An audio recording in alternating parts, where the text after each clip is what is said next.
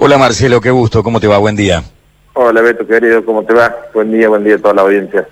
Bien, hace un rato largo que no nos vemos, pero bueno, ya nos vamos a juntar. Eh, ahora, yo no sé si vos has, eh, eh, tenido COVID o no. Estoy con familiar acá en casa, con mi esposa que ha tenido y bueno, hace 15 días que estamos, pero bien, por Así que estás aislado también. Estoy en este momento, sí, hace 15 días que estoy aislado. ¿Y estás con síntomas, Marcelo, o no? No, no, eh, lo, hemos cursado, salvo mi hijo más pequeño, el resto todos asintomáticos, no lo hemos tenido, la verdad que no, no, no lo sabemos pero bueno, estamos bien. Claro, Ahora, ahora viene el, el serológico para ver antes del final, a ver si la han tenido o no, porque por ahí viste hay gente que es absolutamente asintomática, no se da cuenta de que ha tenido o cursado la enfermedad, ¿no? Es así, es así. Bueno, pero, es, eh, ya pregunto porque cuando uno habla con los entrevistados, la mayoría o la han cursado o la están cursando o están aislados porque tienen un contacto estrecho, es impresionante realmente lo que está pasando en Córdoba. Sí, sí, está totalmente ya en todos lados. Eh, digamos, pues como vos decís, eh, tenemos muchos conocidos ya, de amigos o amigos de amigos, eh, creo que ya está, está en todos lados y bueno, eso creo que no se está representando, me parece, en, en los números que se están dando, ¿no? Sí, sí, Creo que es muchísimo más de lo que se está diciendo. Eso sí, hay quienes dicen que hay que multiplicar por 6, otros por 7, otros por 8, en fin.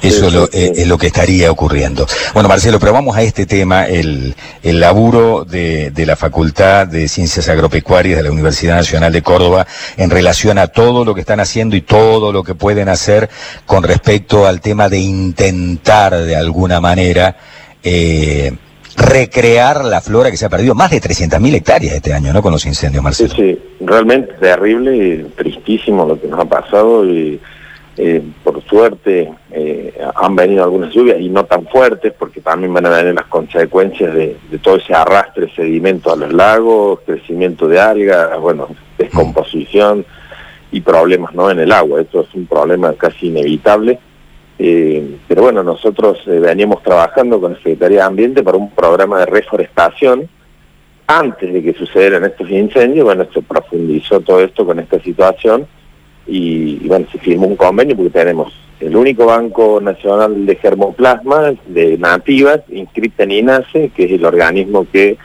este, regula todo el tema de expendio de semillas.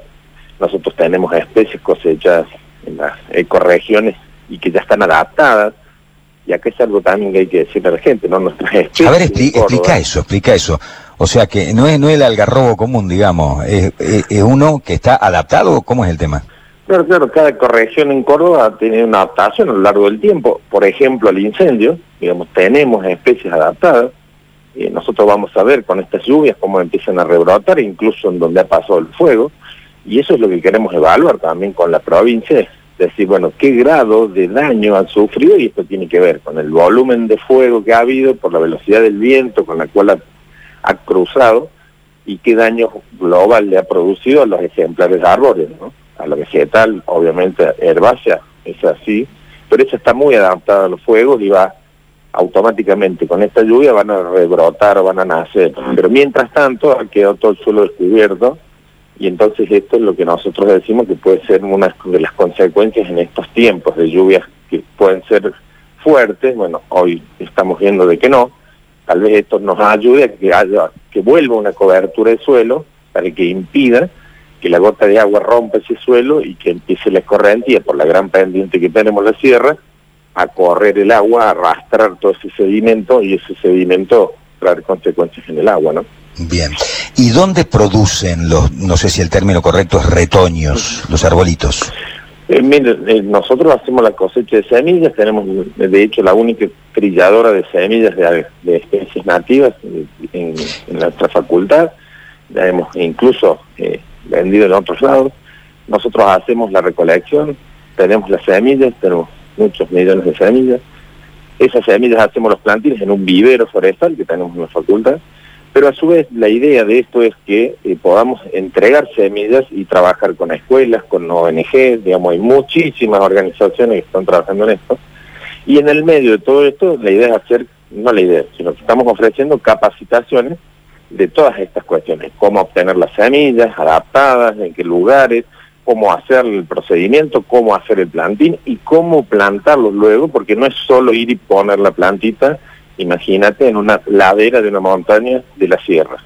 Tiene toda una técnica y esa técnica la queremos enseñar y en el mientras tanto queremos hacer concientización porque aquí el mayor problema que tenemos es la falta de conciencia ciudadana de que hay que cuidar estas cuestiones y no tanto salir a reforestar. Pero este plan de reforestación es clave, ya se, como te digo, se venía trabajando, bueno, ahora se ha potenciado y profundizado y bueno, estamos con la provincia, con más de un millón de árboles que se van a tratar de plantar, hay asociaciones que están empezando a participar y que van a también, creo, hacer sus aportes para aumentar la cantidad de, de plantines.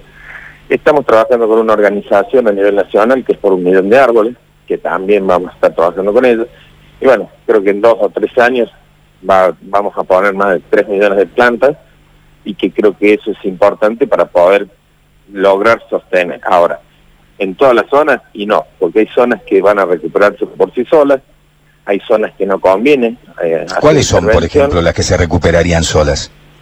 Bueno, hay aquellas, por eso digo, hay que hacer un relevamiento y hay lugares en donde las mismas especies, digamos, o tienen o van a germinar, porque también el fuego produce esta salida de dormancia de muchas semillas, entonces van a germinar muchas, eh, muchas de estas especies, que hay un banco de semillas enorme en la sierra, en el suelo, y que el fuego lo que produce es esa salida de dormancia que en muchos lugares van a, van a, van a germinar y van a comenzar a nacer por sí solas muchas especies. Hay lugares en donde no va a hacer falta, y hay lugares en donde, eh, digamos, no es conveniente por las pendientes, bueno, en fin, hay toda una serie de análisis y estudios que se tienen que hacer y ver qué tipo de especies, si es árboles, arbustivas, eh, se van a colocar y en dónde. Por eso que por ahí les pedimos a la gente de que no introduzca cualquier especie porque podríamos estar causando algunos otros problemas como traer enfermedades de otros lugares, en fin, tiene que haber todo un, seguimiento y un procedimiento este, y que están legislados, de hecho, con INASI, con SENASA, que hace control de, de, estos materiales, para evitar digamos, problemas mayores en el futuro. Y algo que vamos a tener que hacer en este tiempo es el control de todas las especies invasoras, digamos, que se llama, que es cuando sucede un episodio de este tipo, hay especies exóticas, como el siempre verde, por ejemplo, que es una de las especies más invasoras, invasivas, crece muy rápido, y compite mucho con la especie nativa. Entonces hay que tratar de controlar esas especies para que dejemos el lugar para que vuelvan a regenerarse y o cuando haya una masa vegetal que así lo permita, poder hacer alguna plantación de acá a tres meses más o menos, es lo que se está recomendando y no antes, por el tema de las cenizas, por el tema de, de que no tenemos una masa herbácea que retenga el agua, en fin. Eh, eh, son muy ¿Cuáles son las especies, Marcelo, las, las especies autóctonas sobre las que trabajan y tienen semilla? Y algarro principalmente, pero tenemos molles, talas, espinillos, este, eh, acacias, quebracho, son muchísimas especies que, que hay en nuestras sierras, pero las principales serían esas. Son, son estas. ¿Y son de crecimiento muy lento o son de crecimiento relativamente rápido? y generalmente tienen un crecimiento comparativamente con una exótica más lento, digamos. Pero también tiene que ver con la ubicación, la cantidad de agua que receptan al año, por eso que nosotros en las capacitaciones les tratamos de enseñar a dónde ubicar un plantín, en un lugar donde pueda reclutar, o hay que hacerle una contención como para que cuando llueve el agua se acumule en ese lugar y que pueda desarrollar sus raíces, y bueno, eh, todo eso tiene que ver también con, con cuánta agua recibe el año, ¿no? Son muy resistentes, eh, no se van a morir.